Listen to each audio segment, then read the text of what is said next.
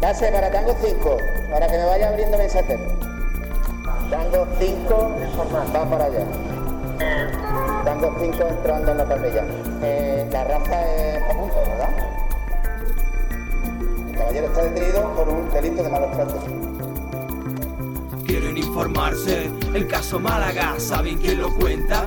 Pues Manu Palma, quieren informarse, el caso Málaga, ¿saben quién lo cuenta? Pues Manu Palma, quieren informarse, el caso Málaga, ¿saben quién lo cuenta? Pues Manu Palma, quieren informarse, el caso Málaga, ¿saben quién lo cuenta? Pues Manu Palma, de primera mano, noticias veraces, última hora siempre inicio, nudo y desenlace, constante al instante, actualidad tendrás delante, información real, no se tergiversa nada, pase lo que pase, informa el caso Málaga, información veraz te la trae Manu Palma, a pie de calle, siempre preparados, buscando la noticia para que sepan qué ha pasado, dar datos exactos, fechas, calles, navajazo entre animales o peleas vecinales, robos, golpes, el más mínimo detalle, el caso Málaga, ya lo saben, quieren informarse, el caso Málaga, ¿saben quién lo cuenta? Pues Manu Palma, quieren informarse, el caso Málaga, ¿saben quién lo cuenta? Pues Manu Palma, quieren informarse,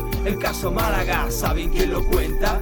Pues Manu Palma, quieren informarse, el caso Málaga, ¿saben quién lo cuenta? Pues Manu Palma. Catman Studios, inventor en el beat, la voz aquí, Fuga, a.k.a.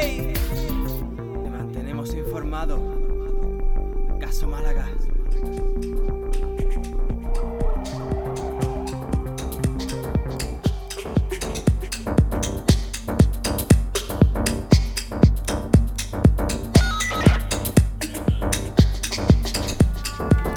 Hola, ¿qué tal? Muy buenas noches, señoras y señores, damas y caballeros. Bienvenidos al Caso Málaga Radio. El Caso Málaga Radio que nace después de un montón de años eh, en un cajón guardado a la espera de que alguna radio FM, alguna emisora de radio convencional de las que siempre hemos usado y en las que yo he trabajado muchos años atrás y durante muchos años eh, pues hiciese eco de un programa de estas características dedicado a la crónica negra y el mundo de los sucesos y algo más, no solamente eso. Y con el paso del tiempo vamos a ir viendo o, os, vamos a ir, os vamos a ir enseñando y, para que podáis ir comprobando cómo podemos abrir el abanico y que no solamente nos limitemos a hablar de sucesos eh, puros y duros que no siempre son agradables y a no todo el mundo le gusta. Vamos a hacer un programa que eh, pueda ser útil. Igual que la página cuando se creó, se creó para que tuviese una utilidad. Eh, de esta misma forma nace esta función de hacerlo por radio, simplemente porque un servidor que les habla, este es el medio matriz en el que nació y donde más cómodo se siente expresándose.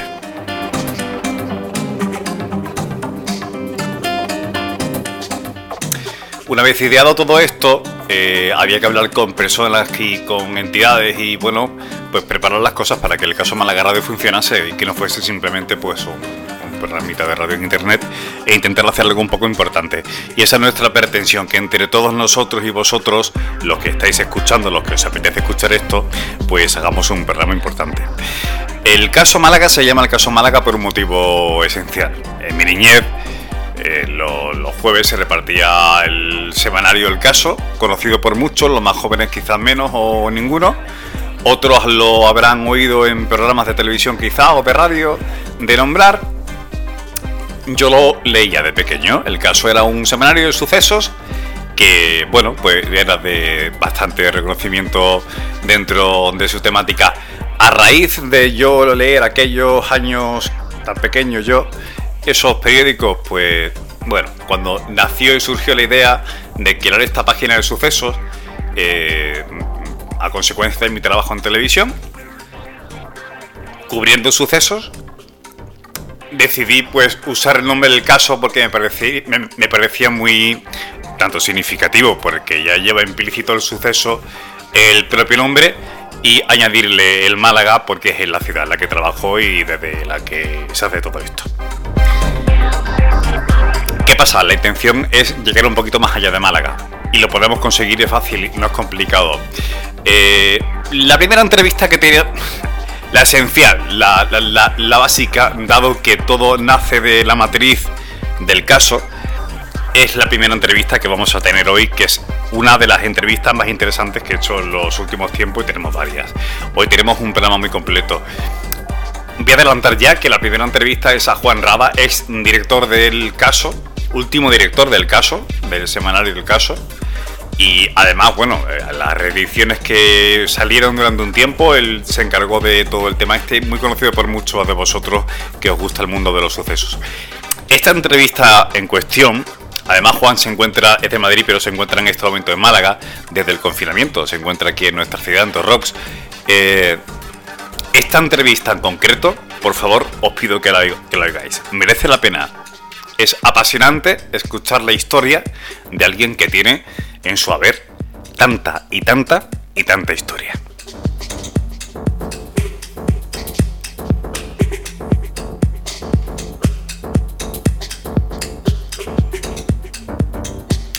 Vamos a hablar también de con la inspectora Pirito del Cuerpo Nacional de Policía, de una brigada muy importante en nuestra ciudad.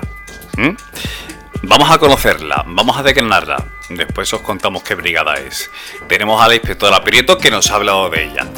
Hoy también tenemos cosas de bomberos. Lo digo así porque son cosas de bomberos. Vamos a hablar de bomberos, de qué ocurre con bomberos, qué pasa con bomberos, cómo se encuentran bomberos y casi lo vamos a capitular eh, en varios programas distintos eh, esta sección dedicada al, cuerpo de bomberos que son, bueno, como todos sabemos, los encargados de defendernos cuando nos encontremos en una situación de peligro, bien porque nos encontremos en, una, en un barranco porque el coche se ha caído, bien porque eh, haya un incendio en vivienda de algún familiar nuestro y tengan que ir a rescatarlo en una planta muy alta con escalas que no llegan, eh, bien porque tengan que salvar a alguien en el mar. Bueno, perdón, eso no pueden hacerlo porque se les retiró el grupo que se dedicaba a eso, que existía, que eran grandes profesionales reconocidos a un gran nivel. Ese grupo de los bomberos se retiró. Debería recuperarse porque en muchas ocasiones se les reclama para servicios eh, relacionados con el mar y se ven incapacitados y no pueden actuar y tienen que esperar a que otros lleguen y se pierde tiempo. Vamos a hablar de cosas de bomberos. Eh, otra cosa que a mí me apasiona, claro, a quien le gustan los sucesos, pues tiene mucho contacto con el mundo de la policía. Vamos a conocer un grupo de la policía local, que es un grupo que yo creo que, que todos los malagueños conocemos. Los que no sois de Málaga vais a conocerlo en esta entrevista que ha realizado Emily Patriarca junto con la de bomberos, que también se ha encargado ella de realizarla. Eh, vamos a conocer un grupo especial de la policía local de Málaga. Vamos a abrir comillas y vamos a decir que son los antidisturbios de la policía local de Málaga. Las personas que eh, solo tienes que ver los vehículos llevan preparados para, por ejemplo, enfrentarse a situaciones en las que haya un conflicto en el que los coches puedan ser apedreados eh, o puedan sufrir algún tipo de agresión.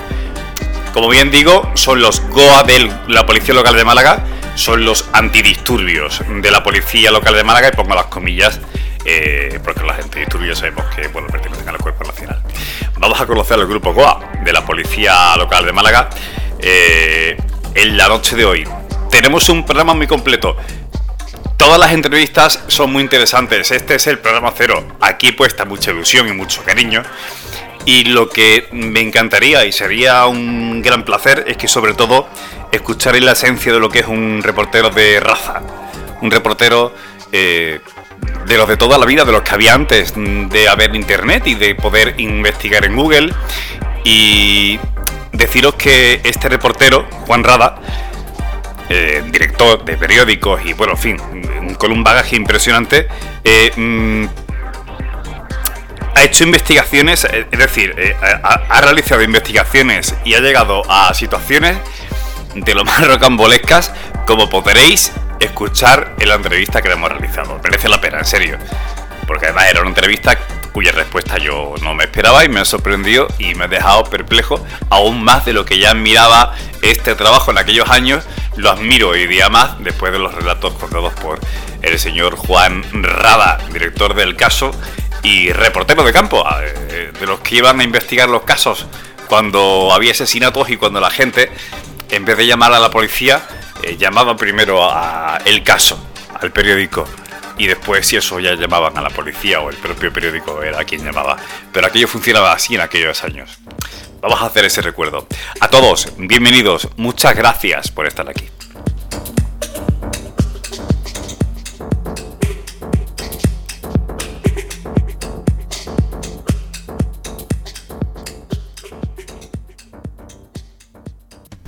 Si piensa renovar su cocina, piense en Cocinas Vergara, porque Cocinas Vergara se lo pone más fácil. El diseño de su cocina a medida, los electrodomésticos que mejor se adapten y todo el mobiliario necesario, puertas, armarios y carpintería en general, así como todo para su baño. Trabajos garantizados y presupuesto gratuito. Y lo mejor, de un 10 a un 15% más barato. Llámenos al 952 37 88 92. Búsquenos en Facebook o en www.cocinasvergara.com. Cocinas Vergara, en calle Maestro Solano número 10 en local 1 Torremolinos. Cocinas a la medida de su bolsillo. En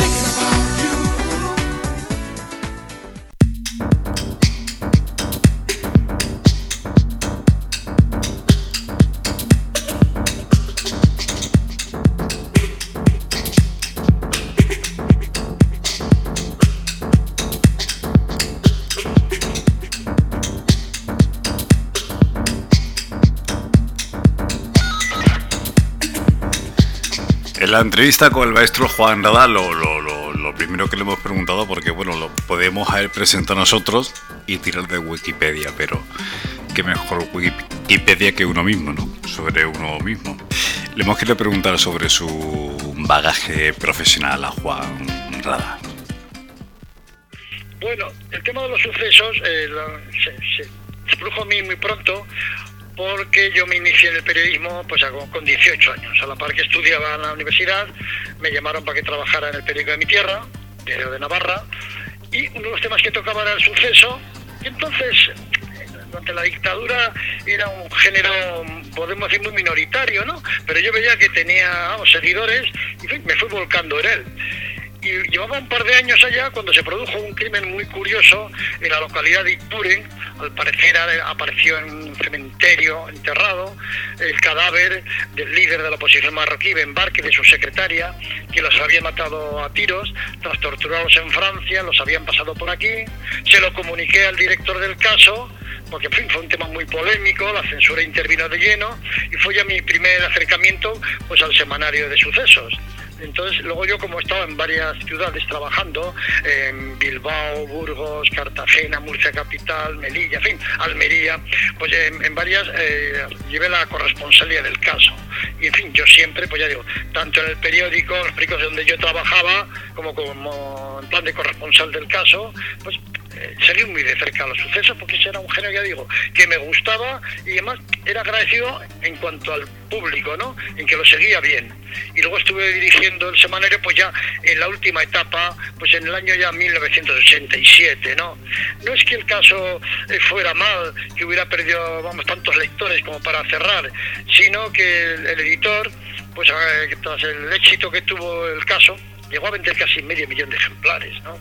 por, número y demás, pues eh, sacó otras publicaciones y demás, pero luego salieron mucha competencia del grupo Z con revistas como Interview, Tiempo y demás, y fueron dañando un poco, fueron perjudicando pues al resto de las publicaciones de la empresa editorial del caso.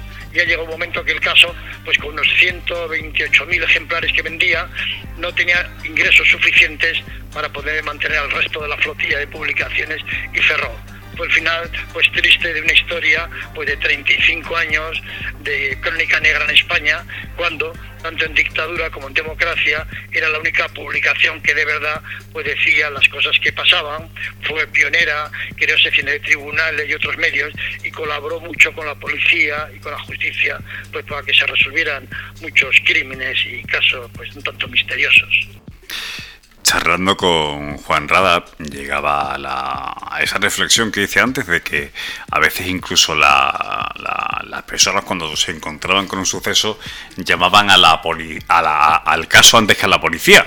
E incluso miembros del caso tienen que llamar a la policía cuando se encontraban en el lugar, por ejemplo, del crimen. Sobre eso le hemos preguntado también a Juan Rada. Sí, sí, es cierto. Sucedía que el caso, todo no era crónica negra. Porque hay gente que dice, bueno, el caso lo estrujabas y chorreaba sangre. No, no es así. Porque el caso, cuando salió el 12 de mayo de 1952 al mercado, era con la condición de que solamente podía dar dos sucesos sangrientos a la semana. Pero era tal el éxito que tenía que entonces el ministro de Información y Turismo, Gabriel Arias Salgado, era el torquemada del régimen, dijo no, uno solo. Incluso intentó cerrarlo el caso. Entonces, claro, a ese suceso eh, se podían dar muchas páginas, 10, 12, pero había que rellenar el resto de la publicación, ¿no? Y entonces pues hacían temas de tipo social, de dar consejos a la gente, en una época que había mucho éxodo eh, del ámbito rural al urbano, de migrantes, entonces se informaba de cómo eran las ofertas de trabajo en Madrid, los alquileres, consejos para que no les engañaran, incluso los emigrantes que iban a Alemania se les acompañaba Margarita Landi, la famosa reportera, alguna que son fue con ellos, en fin, se hacía una labor social. También había como consultorios, pero no de tipo solo de tipo sentimental, sino de todo tipo, ¿no? De derecho, de laboral, de todo. En fin, entonces la gente estaba agradecida al caso. Es más, el caso hacía también actos sociales de, por ejemplo, pues a cambio de publicidad gratuita que ponían algunas empresas, donaban pues frigoríficos, electrodomésticos de última generación, hasta algún coche pequeñito, y el caso hacía unas cenas benéficas donde al final se sorteaba esto y todo el dinero iba para obras de caridad. Entonces la gente, la sociedad empezó a volcarse con el caso, ¿no? lo consideraban como algo suyo, ¿no? Algo que les aclaraba problemas, algo que publicaba lo que otros diarios no decían. Y esto hacía que decía, pues vamos a llamar al caso antes de que llegue la policía o la Guardia Civil y no les dejen ni interrogar a la gente ni hacer fotografías. Y hubo casos, por ejemplo, pues 1 de agosto de 1980, pues el caso los reporteros llegaron, era, fue el crimen de los Urquijo llegaron al chale de los marqueses antes que a la policía. ¿Por qué? Avisaron.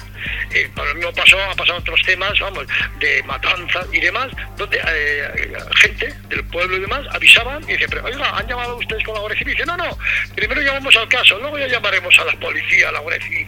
Y era eso, ¿no? Era como una osmosis que había entre el caso y los lectores. Y estos, pues querían un poco colaborar con la publicación, pues eso, facilitándoles su labor, porque ya digo, eran tiempos de censura y de mucha prohibición y demás, ¿no? Entonces, pues fue una ventaja que tuvo el caso para dar exclusivas y unos pisetones periodísticos pues que fueron muy importantes todas las personas que nos dedicamos al mundo de los sucesos, sobre todo cuando llevamos cierto número de años y bueno, nos encontramos a menudo con situaciones que no son especialmente agradables, al final siempre algo que se te queda, aunque ocurre un poco como con los médicos cuentan, ¿no? Que al final pues te haces inmune, aunque te encuentres a pacientes que van a morir.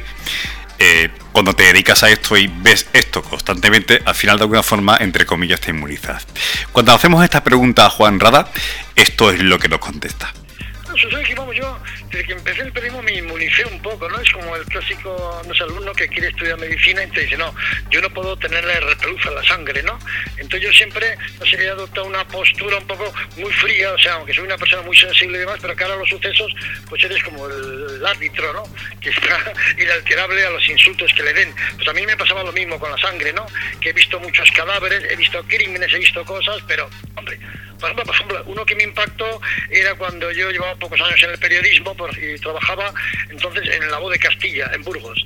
Y una noche se oyó algún disparo, algún grito y tal, pegado en el edificio de al lado, ¿no? Y subí yo corriendo para arriba, porque me dijo uno de los talleres, oye, que había algún tiro o algo en la casa justo. Y subí, y cuando entré por la puerta, pues vi el cadáver de un tío y encima de él el suegro que le había pegado un par de tiros. Al parecer, pues maltrataba a la hija entonces se enfadó, tiró de escopeta y bueno, vi aquello, pero me hizo, no sé, me impresionó más. Yo me quedé luego ya en el rellano porque llegó la policía, ya lo sacaron esposado. Me acuerdo que llevaba una manta en el brazo y me miró seriamente y me dijo, como se vuelva a levantar, por su yerno, dice, lo vuelvo a matar otra vez, ¿no? Entonces eso, me impactó un poco, pues no sé, más que ver la sangre, el crimen en sí, vamos, el, el, homicidio, ¿no? Pues ver la frialdad con que este hombre estaba satisfecho de lo que había hecho y dispuesto a reincidir, ¿no? Ya digo, que hay casos de esto, de que cada criminal pues es una historia, ¿no? Y hay que saber pues por, lo que por qué ha matado, ¿no? dicen que se mata pues por sexo, por poder, por dinero, por venganza o a veces por situaciones que lo crean, como fue esta, ¿no? Igual un homicidio que ni la víctima ni el autor esperaban que se cometiera, pero sucedió así. Claro, cuando te dedicas a esto a veces pues eh, te tienes que meter en ciertas situaciones que pueden llegar a ser peleagudas y cuando te metes en algún tema que bueno para la televisión por ejemplo como es uno de los medios en los que yo me muevo o en, los que en el que me estoy moviendo en los últimos años además del caso málaga.com y el caso Málaga en Facebook, por cierto, que ya sabéis que estamos ahí, y el teléfono 653232222, que os explicaré para varias cosas que puede valer. Cuando te enfrentas durante años a los sucesos, te puedes encontrar con situaciones de peligro en las que, bueno, pues un servidor pues se ha encontrado en alguna que otra ocasión en la que ha tenido que salir corriendo. Porque tampoco se destaca uno por ser el más valiente del mundo, ni muchísimo menos. Esto es pasión más que otra cosa. Eh, pero aquí ni, somos superhéroes ni, ni, creo que ninguno queramos ser superhéroes. No es nuestra pretensión más que contar lo que sucede y a veces tienes que meterte eh, como se suele decir, en la boca del lobo. Le preguntamos a Juan Rada eh, si se había encontrado en alguna situación de estas características. Esto es lo que nos respondió. Bueno, no, ha habido amenazas y demás, ¿no? Pero bueno, que, hombre, yo miedo no, porque digo, también he estado siempre mentalizado no sé, el, miedo es un estado de ánimo, ¿no? Entonces, no es que no tengamos miedo, pero hay que saber dominarlo, ¿no? Yo además ya empecé trabajando en periódicos en Diario de Navarra, donde el director del mi periódico le, metieron 26 tiros, a Javier Uranga. Trabajé en el periódico de Bilbao, la Gaceta del Norte, donde a un compañero y un amigo mío, José María Portel, lo mataron de cinco tiros. En fin, es decir que yo he trabajado, eh, acabo de decirlo, la voz de Castilla, donde la mitad de los que estaban allá no eran periodistas, sino policías disfrazados que los tenemos para protegerlos cuando el Consejo de Guerra de Burgos y tal. Entonces, como ya estaba un poco acostumbrado yo a este ambiente, pues luego cuando me he metido en investigaciones de temas de sucesos y demás, no, pues no he tenido miedo. Pero eso sí, siempre he tenido un poco de prevención, siempre un poco de precaución, ¿no? Porque sí, se han recibido amenazas de, pues sí, de gente que igual se quería matar. Por ejemplo, ahora me viene a la memoria de que estando yo de redactor jefe en el diario Línea de Murcia, pues un día subió un linotipista con un amigo que vivía enfrente del periódico Nestro, pues estaba donde el campo de fútbol de la condomina, donde la plaza de toros, y enfrente había unas viviendas de protección social. Y vino con un señor que vivía enfrente y con la niña. Y era a contarme de que la niña estaba padeciendo un acoso sexual en el trabajo, ¿no? algo que ahora sí se denuncia mucho y tal, pero en aquellos años no se comentaba. Entonces yo pues cogí, hice una nota y tal cual, escribí unas líneas sobre ese tema, ¿no? Sobre esa vergüenza de la pobre chica y tal. Y al día siguiente por la tarde entra un señor allá, me viene la ordenanza y dice que pregunta por el director, el responsable de aquí del periódico, era yo en ese momento el responsable, y me dice, oiga, me saca el periódico, mm, me lo enseña, me dice, ¿ustedes han publicado esto? Digo, sí, sí, digo, además lo he escrito yo. Entonces se presentó, me dijo que él era el empresario, que era el acusado y demás, y usted, y cómo dice estas cosas y tal, entonces le conté la historia de que allá había estado la, vamos a decir, presunta víctima, pues denunciándolo. Vale, vale, pues, y digo, sí, además coincidía que viven aquí en enfrente, yo tengo que contarle un poco la historia, verdad. Bueno, total, que esa noche me sube otra vez el mismo trabajador de abajo, acompañado de otro chico joven, y me, nada más entrar por la puerta me dice el chico joven, me ha dejado usted sin padre, me han matado a mi padre por su culpa. Digo, ¿qué pasaba? Pues que sé que el empresario, cuando se enteró de lo que había salido en el periódico, que era el periódico que traía cuando llegó a verme, se fue al corte inglés y se compró un cuchillo carnicero. Y dijo, algún amigo dijo, voy a matar al que ha escrito esto o al que le ha dado la información. Entonces cuando vino a verme a mí y viendo que yo había dado una información que era de lo que me habían contado, cruzó la calle, tocó el timbre, le abrieron la puerta, subió al piso y cuando apareció el señor, el padre sacó el cuchillo y le partió el corazón. Es decir, que o sea que el tío, y yo vi que dentro del cuchillo había un bulto, lo que pasa es que yo no sabía que era un cuchillo ni desconocía las intenciones. Pero claro, me acusaban de que yo había dicho quién era quien me había facilitado la información, pero que si no se la llegó a facilitar me hubiera matado a mí. Y claro, cuando se facilita la información también hay que responsabilizarse de ello, ¿no? Pero ya digo, o sea que era un señor como buena pinta, porque le partió el corazón, bajó a la calle, entonces no había teléfonos móviles, se acercó a la cabina más próxima, llamó a la policía y se entregó. O sea que con toda la frialdad del mundo. Pero en fin, digo que a veces el peligro puede rondar en, no sé, por igual, por, por cualquier, ya digo, por una nota de un periódico, sin más. Que lo lógico es que nos hubiera llevado a los tribunales, a nosotros y a, y a los denunciantes, ¿no? Pero quiso cortar por, por la vía rápida.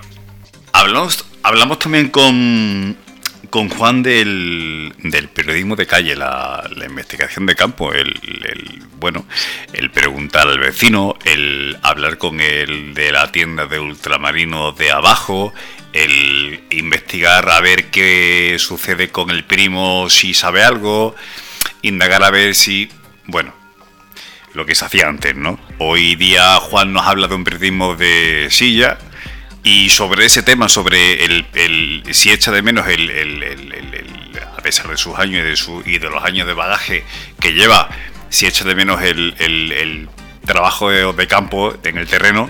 Y esto es lo que nos, lo que nos contesta, lo que nos habla eh, Juan. Hombre, la calle es básica. Lo que pasa es que yo tuve que dejarlo la calle un poco pues por circunstancias casi por obligación. Porque claro, el que se queda a lo mejor viviendo en su ciudad de origen, pues no tiene mayores gastos, puede seguir haciendo calle, siendo un redactor normal. Pero claro, yo me, me fui a trabajar a otras provincias, eran tiempos en que el periodismo estaba mal pagado, yo tenía que vivir de hoteles, porque muchas veces siempre me, trasladé, me trasladé o me tocó trasladarme a poblaciones de la zona turística en puertas del verano, con lo cual entonces no había apartamentos que alquilar, tenía que vivir de hotel, comer siempre de restaurantes, esto ocasionaba muchos gastos y a veces con el sueldo de redactor normal no te da, con lo cual pues yo me planteé y dije, no, aquí hay que llegar a director de periódicos. Y entonces, bueno, era muy trabajador, rápidamente me hicieron redactor jefe, con 27 años yo ya era director del periódico, precisamente del noticiero de Cartagena y demás. ¿Y qué ocurre? Que al ser director de periódico, redactor jefe o director de periódico, ya tienes que hacer una labor de mesa, eres un poco como el entrenador, ¿no? Tienes que dirigir el juego. Entonces, aunque salgas a la calle, pues ya haces mucho menos, ¿no? Lo que pasa que, como hacía yo, llegó un momento que tenía hasta reportero de sucesos, yo hacía los temas gordos, pero otras cosas se los mandaba a ellos y era un poco, pues eso, el entrenador que dirigía el juego y claro, echaba mucho en falta la calle. Pero claro, económicamente, pues me compensaba bastante más, ¿no? Porque yo incluso, pues he sido director de un periódico en Melilla, un de Melilla diario El Telegrama de Melilla, ¿no? Son desplazamientos ya a sitios muy lejanos, con mucho gasto, y tienes que ganar ya un buen sueldo, ¿no? Esto hacía que no estuviera en la calle.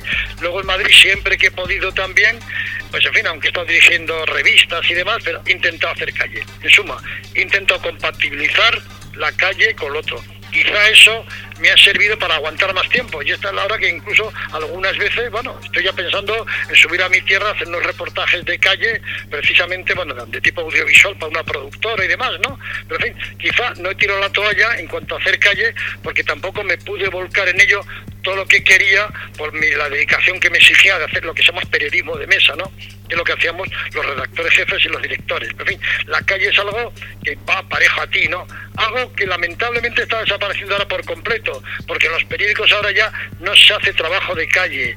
Los editores no son los editores clásicos de antaño, ahora son banqueros, cajas de ahorros, constructoras, testaferros de partidos políticos y tal, pues quieren hacer la, menor inversión posible, el periodo de investigación es caro, entonces ¿qué pasa? Que se hace mucha labor de mesa, demasiada, no quieren que los periodistas salgan a la calle porque igual necesitan un día en la calle para un buen reportaje y en cambio haciendo labor de mesa y tirando de, Google y de comunicados y de agencias, pues pueden hacer seis o siete cosillas, con lo cual rellenan bastante más, ¿no?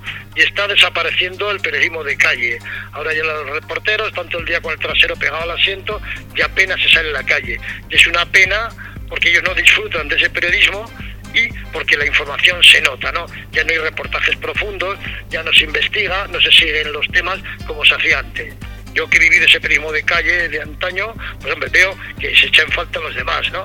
Pero yo para mí es un veneno que ya digo, siempre que puedo, pues me desplazo a sitios y tal, porque me gusta ver las cosas in situ, ¿no? Que te cuenten los testigos y tal, qué ha pasado y demás. Siempre es un testimonio más directo. Entonces, si se llama el periodismo de verdad, pues esto, el hacer calle, pues no sé, es, no sé, esa inyección que tienes pues para, para tirar para adelante, ¿no? Que te anima, que te ilusiona, que te, que te pone en contacto con los hechos, con los protagonistas, en fin, es el tirón básico para ejercer el periodismo. Imagínense como ejemplo esta publicación en Caso Málaga. Nosotros, a través de vosotros, del 653-232222, que es un teléfono que podéis utilizar, como ya sabéis, a través de Facebook, os sale directamente el enlace para contactar por WhatsApp con el que podéis contactar con nosotros para contarnos por nota de audio, por, de audio, por ejemplo, que ya podemos transmitir vuestras voces. Eh, cuál es vuestra inquietud, qué ocurre, quejas vecinales, sucesos, por supuesto. Y bueno, En cualquier caso, eh, Málaga es un lugar en el que ocurren muchas cosas. Entonces, claro, una pregunta que, eh, no se puede obviar de ninguna de las maneras cuando hablas con alguien tan interesante como Juan Rada, eh, director de la publicación El Caso, la publicación de sucesos más importante del país, con una tirada impresionante eh, y una serie de, miles y miles y miles de personas que leían esa publicación semanalmente. Por eso mismo, porque era apasionante. Mm, una pregunta indispensable es eh, qué caso le ha marcado eh, respecto a esta ciudad con la que él tiene mucha vinculación hace muchos años como ya conté antes, eh, por su residencia en Torrox, donde se encuentra justo en este momento en el que se está emitiendo el programa y cuando pudimos hacer la, entrevista. Eh, le preguntamos sobre qué caso le inquietaba más y quizás muchos investigadores, muchos criminólogos, no solamente de Málaga, sino de cualquier lugar de España y fuera de España, coincidan en que el caso que él nos va a relatar es posiblemente, realmente, uno de los casos más inquietantes de la historia de las desapariciones de nuestro país. Yo, hay uno que mm, me gusta mucho y que lo, sigo muy de cerca, ¿no? Y es el, además uno de los últimos que tratamos en el caso, que es la desaparición del niño pintor de Málaga, ¿no? de David Guerrero Guevara, ¿no? porque además desapareció el 6 de abril de 1987, pues pocos meses antes de que cerrara el caso. Digo más lamentablemente que cerrara, porque se podía haber hecho más hincapié en esta desaparición, ¿no? Eh, no hacían ni 10 meses que había desaparecido también el niño de Somosierra. Entonces, estos dos casos han sido considerados por, por Europol como los dos desapariciones más desconcertantes, extrañas e inquietantes ocurridas en todo el continente, en toda Europa, el último cuarto del siglo XX, estos dos. Pero bueno, en el caso del niño Somos Sierra ya hay alguna pista, porque luego se descubrió de que había un alijo de, heroína que iba en el camión, que lo llevaba el conductor, forzado, ¿no? Pero en fin, hay alguna pista. Pero es que en el niño pintor no hay absolutamente nada. Pero ¿qué ocurre? Que se hizo mucho eco sobre el niño de Somosierra y cuando a los 10 meses escasos desaparece David Guerrero, pues se queda un poco al rebufo del otro. Se sigue hablando del niño Somosierra, pero no se habla del de Málaga, ¿no? Incluso empiezan a decir, no, que ha sido una desaparición voluntaria y demás, cuando luego ya se demostró que a este chico lo habían secuestrado y que el final ha debido ser muy triste y demás, pues ya el caso no existía y no se ha podido seguir. Yo sí, personalmente lo he seguido, he estado con la familia, lo he investigado mucho, he participado en varios programas de televisión hablando de él, lo he publicado en libros, he hecho reportajes y para mí es el caso precisamente hoy estaba haciendo para una productora de televisión una propuesta y hablando de casos, a mí decía que es el más impactante de las desapariciones ocurridas en toda Europa, ¿no? Un caso más que sigue actual porque aunque han transcurrido ahora, en esta Semana Santa se han cumplido 34 años, pero ha habido siempre desactual, porque últimamente hubo alguna pista, la madre recibió un anónimo diciendo que había que apuntar hacia un tal Gervasio de la Peña El Cenachero, la Peña Cenachero en Málaga, estaba en el mismo edificio donde estaba la academia del pintor Guevara, a donde acudía su sobrino, este chico, David Guerrero Guevara, a tomar clases, ¿no? Y en fin, se ha vuelto a hablar de esa peña, del cenachero, y luego, recientemente, bueno, después de eso ya, estamos hablando ya de los últimos tiempos, pues Gema, una compañera de este niño, y a la que le había entregado una caricatura que había hecho, este chico acostumbraba a hacer regalos a sus amigos y compañeros, pues esa caricatura que en su momento entregó a la policía, cuando dijo, oiga, dennos pruebas, dennos todo lo que haya sobre David Guerrero, esa caricatura que la entregó hace 34 años, ha aparecido en ese buzón de esa chica, ahora una señora ya de edad, claro, vamos, que ya no es una niña, después de 34 años en una dirección donde ella ya hace muchísimo que no reside, donde no figura su nombre en el buzón, donde tampoco está, vamos, en el DNI tampoco está ahí esa dirección ni nada, entonces misteriosamente ese dibujo original de David aparece ahí. Y además el original, porque está con el vamos, habéis estudiado la, vamos, la tinta y demás, en la auténtica de entonces está el agujero aunque la niña lo clavó con una chincheta en la pared y lo más los números que escribió ella, 87, año 1987. ¿Quién ha sacado eso de sede policial o judicial y con qué intención lo han metido en el antiguo domicilio de Gema? Es decir, que se ha creado un nuevo grupo para que eh, lo que se llama en Inglaterra dicen llamarse un caso frío, ¿no? Que es para que se arranque de cero al margen de los investigadores anteriores, que depende directamente del juzgado, y para que vean, de, de, arrancando otra ya digo, de, lo que pasó entonces, pero de cero, pues encontrar nuevas pistas, nuevos indicios, y, y se está un poco trabajando en ello. Claro, hay una contra de que, insisto, que han transcurrido 34 años y aquella gente que a lo mejor pudo tener que ver o no con la desaparición esta, pues ya será muy mayor si es que viven. Pues ya digo, fue una desaparición muy misteriosa porque ese niño que salió de su casa a la tarde para ir a la academia después de merendar, su madre me contaba, Antonia, Antonia Guevara, que lo despidió desde la ventana a la cocina y ya veía cómo iba a la parada del autobús, pero no llegó allá. Y precisamente esa calle estaba llena de policías de uniforme de paisano, porque esa tarde llegaba la reina Sofía para inaugurar el Teatro Cervantes en Málaga.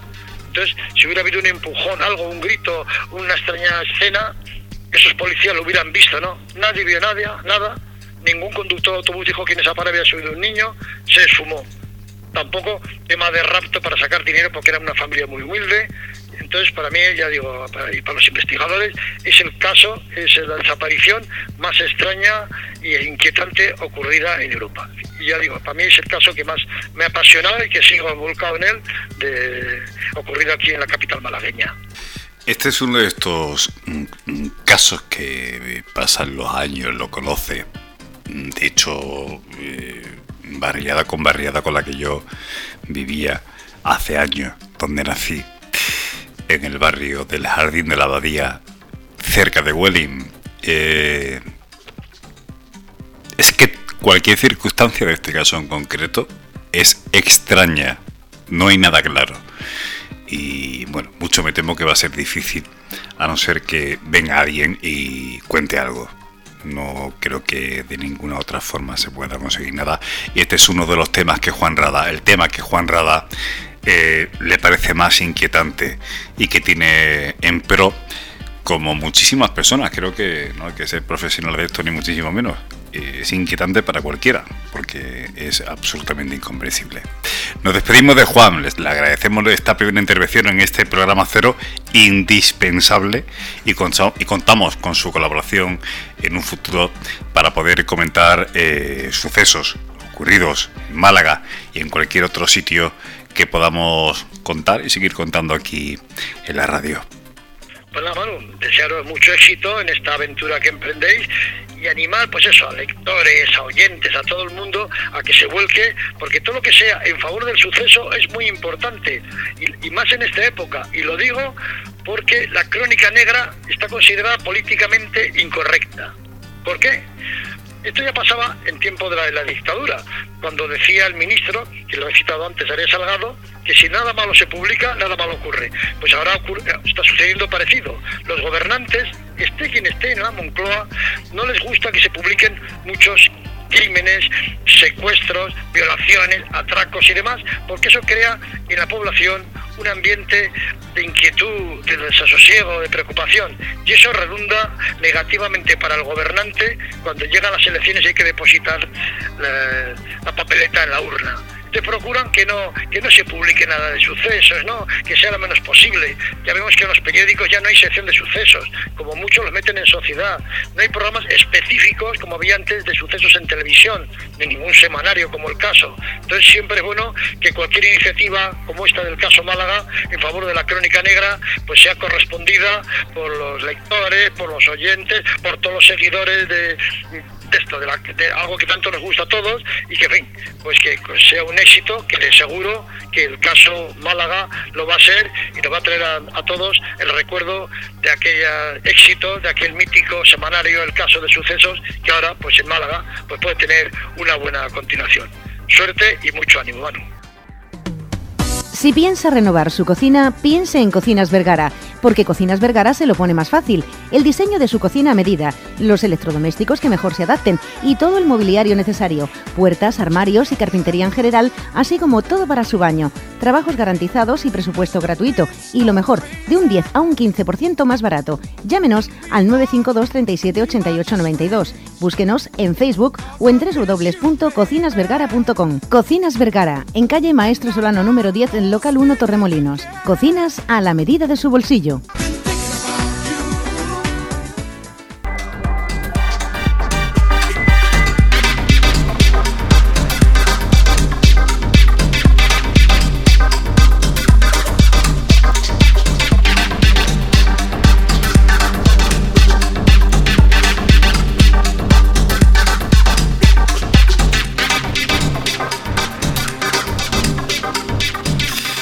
Hablábamos al principio del programa que, hablaba, que hablaríamos hoy, comentaríamos, desgranaríamos, dije exactamente, creo recordar, eh, una unidad, un grupo del Cuerpo Nacional de Policía, no especialmente, quizá conocido por todos, y que, bueno, aquí en Málaga lo dirige la inspectora Susana Prieto y hemos conversado con ella, hemos hablado con ella. Manu, Muchas gracias por darme la oportunidad de explicar en tu programa el caso Málaga, las funciones que desempeña mi unidad policial, que se llama Delegación de Participación Ciudadana. Primeramente me presento a la audiencia, soy la inspectora de Policía Nacional, Susana Prieto Rodríguez, y actualmente soy la delegada de Participación Ciudadana de la Comisaría Provincial de Málaga, donde llevo tres años desempeñando mi función. En mis 25 años de carrera profesional he estado en, muy variados destinos, tanto en seguridad ciudadana, policía judicial o extranjería y en distintas unidades o plantillas, Barcelona, Almería, Melilla y ahora en Málaga, como, he dicho. Primeramente, eh, decir a toda la audiencia que en todas las comisarías de policía hay un delegado de participación ciudadana. De hecho, en la provincia de Málaga hay uno en cada comisaría local tenemos siete, y otro en cada comisaría de distrito. Tenemos cuatro en Málaga. Y una de mis funciones es coordinar a los mismos. En participación ciudadana se trabajan muchos planes, pero en concreto hay cuatro que son cuatro planes muy especiales. Eh, la inspectora Susana Prieto nos va a contar cómo son esos cuatro planes más concretos, más especiales, aunque no son los, los únicos. Dentro de la Delegación de Participación Ciudadana estamos trabajando principalmente cuatro planes.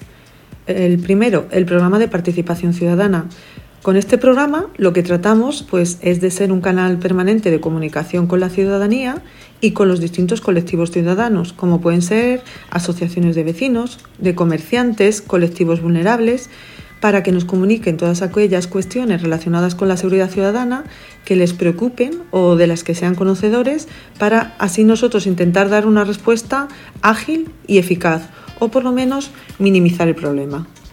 Cuando un ciudadano nos facilita una información, nuestra actuación puede consistir, por ejemplo, en el caso de que nos comuniquen un maltrato a una persona mayor, en trasladar esa información a un grupo específico de la policía para que intervenga. Por ejemplo, eh, en este caso sería la UFAN, que es la Unidad de Atención a la Familia y a la Mujer, para que lleven a cabo la correspondiente investigación y determinen si efectivamente existe un maltrato a esa persona mayor o no.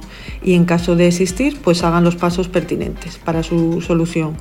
En otro caso, si se tratara, por ejemplo, de una asociación de vecinos que nos comunica que en su barrio o en su zona están observando el incremento de robos en interior de vehículos, pues contrastaríamos esa información con los datos que nos constan a nivel estadístico y la transmitiríamos a la jefatura de la Brigada de Seguridad Ciudadana, que es donde nos encontramos encuadrados comunidad.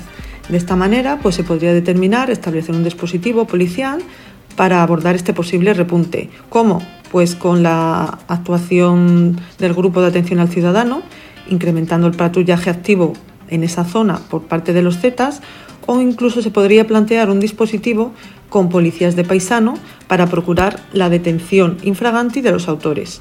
Nuestro correo es málaga.participación.policía.es y aquí es donde nos pueden especificar detalladamente la problemática de seguridad que sufren o bien dejarnos un número de teléfono para que contactemos con usted y hablemos personalmente.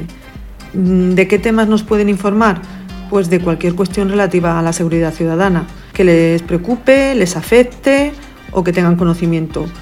Pueden ser, por ejemplo, malos tratos, la existencia de narcopisos, ocupaciones de viviendas controladas por redes organizadas o casos que conozcan relativos a delitos de odio. Tengo que decir que las informaciones que recibimos siempre, siempre se tratan de forma totalmente confidencial y anónima. Al respecto de los delitos de odio, como delegada de participación ciudadana, pues he sido nombrada coordinadora territorial del Plan de Acción de Lucha contra los Delitos de Odio. Y desgranando un poco mi función en este sentido, pues he tratado de mantener un contacto periódico con las distintas asociaciones y grupos vulnerables que pudieran ser víctimas de este tipo de delitos, como puede ser, por ejemplo, el colectivo LGTBIQ o Secretariado Gitano, para fomentar el acercamiento, la confianza con los mismos y de esta forma coordinar la lucha contra esta lacra social, fomentando, muy importante, la denuncia y detectando posibles incidencias a nivel operativo para resolverlas.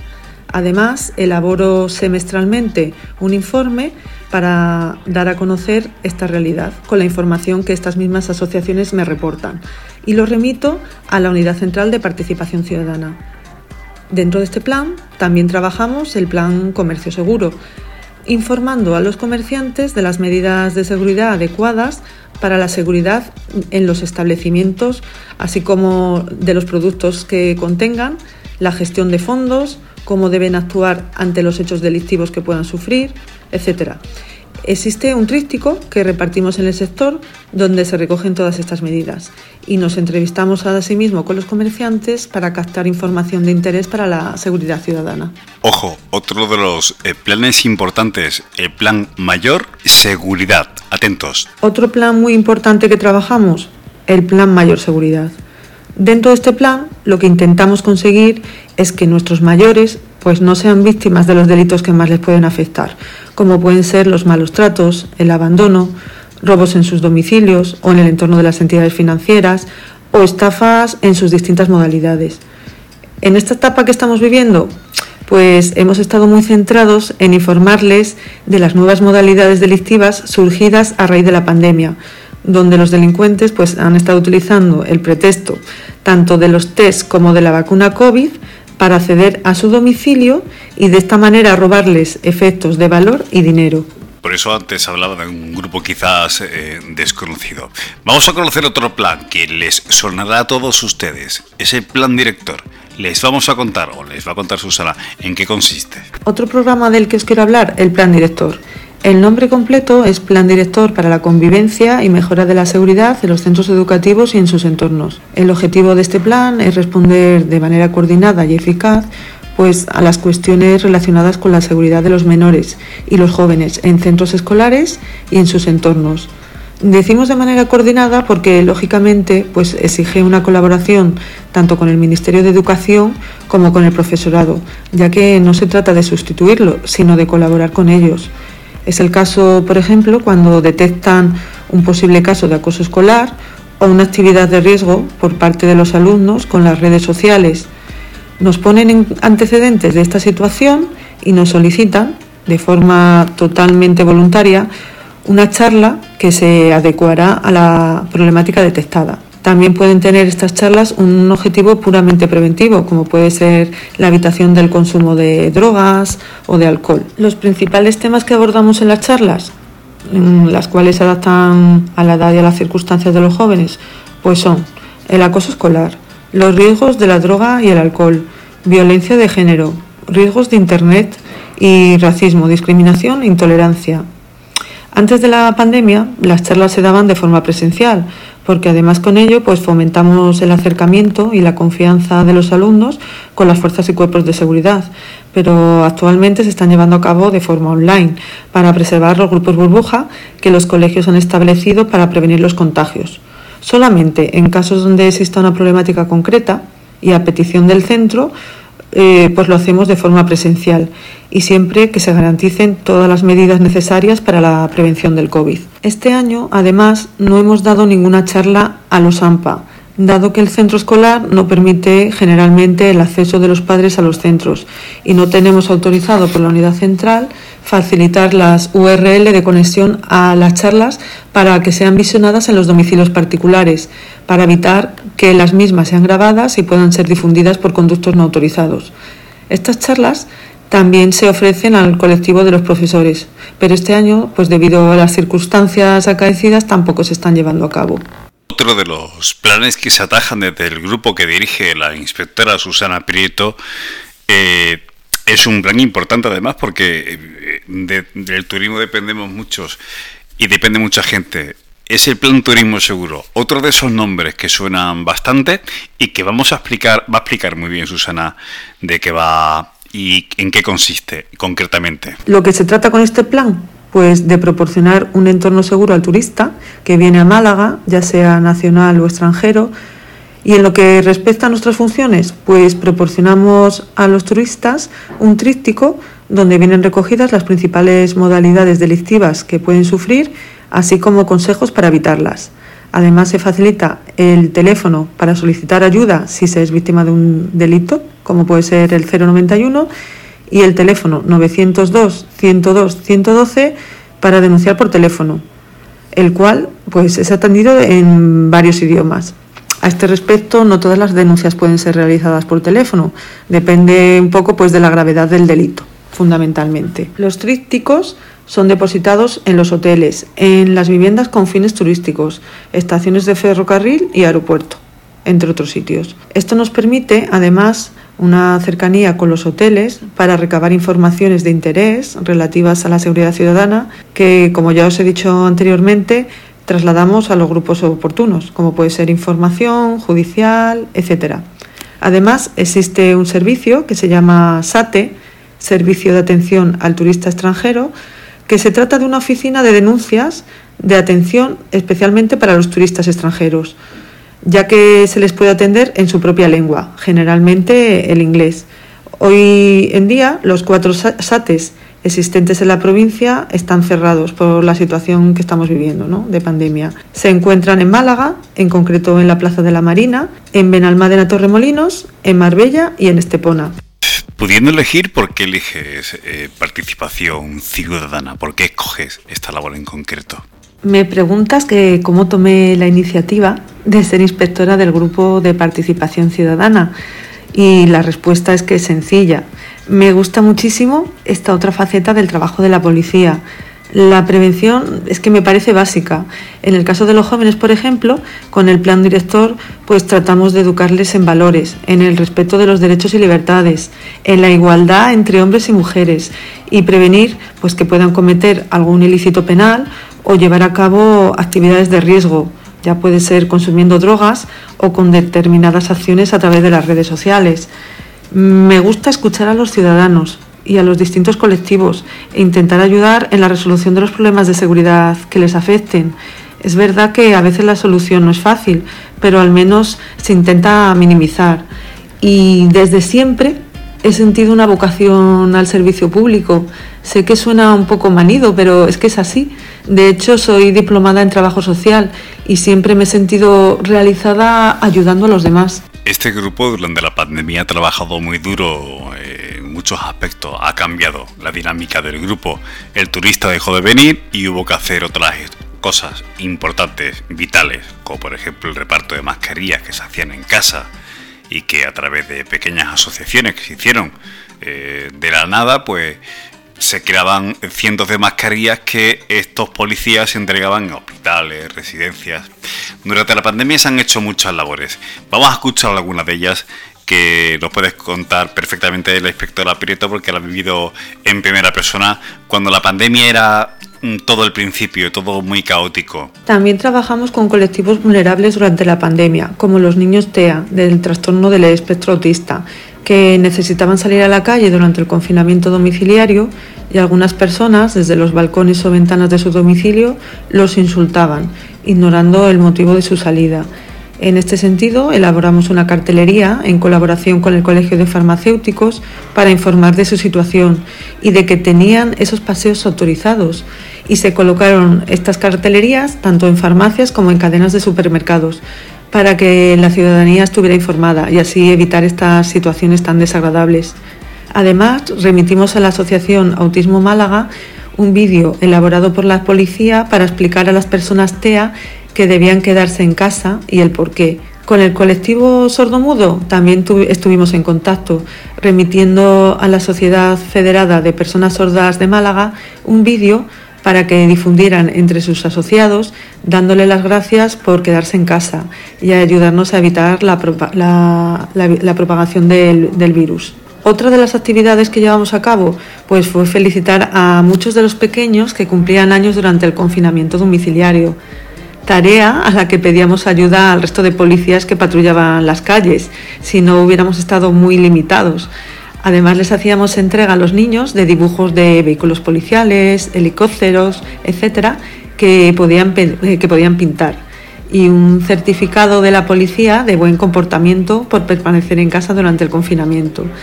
La verdad que la ilusión de los niños y su sorpresa al vernos no tenía precio.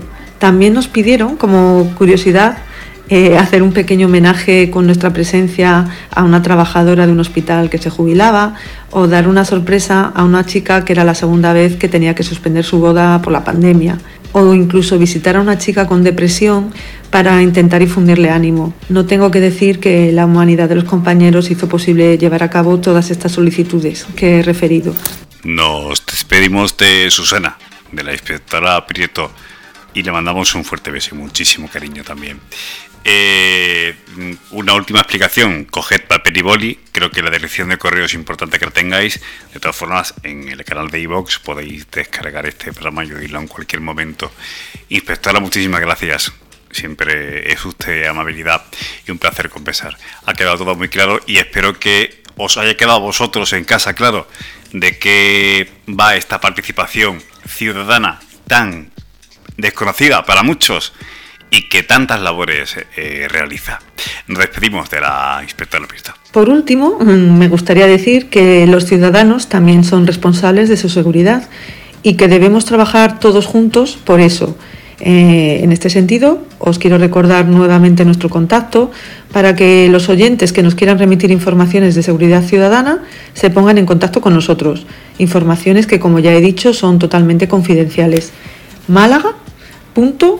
Málaga.participación.policía.es. Pues nada más, simplemente despedirme de todos vosotros. Espero que os haya gustado un poquito como he explicado todas las actividades que realizamos en Participación Ciudadana y que no dudéis en ponernos en contacto con nosotros.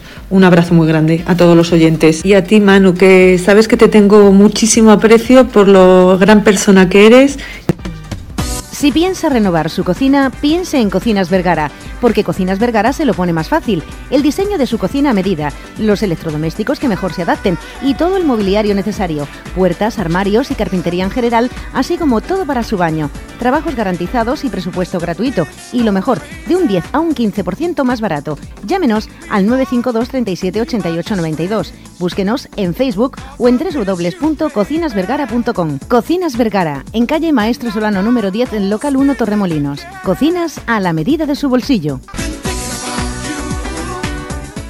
Teníamos entrevista con los GOA preparado y teníamos también una entrevista también preparada y pautada en la jornada de hoy con los bomberos. Decimos que iba a ser un día de bomberos. En este programa cero no va a poder ser, es imposible, no ha cabido. Eh, llegamos ya a la hora y vamos con el tiempo justo. En el programa 1 tendremos a bomberos, tendremos a los GOA de policía local. Disculpad por no haber eh, no dado tiempo, ha sido ni más ni menos que eso, afortunadamente, por falta de tiempo. La semana que viene, que viene GOA, la semana que viene bomberos especial y la semana que viene un teléfono esperanzador. Ya hablaremos de él, es un teléfono que todos conocemos, pero que no todos sabemos el uso que se le puede dar. Es un teléfono importante.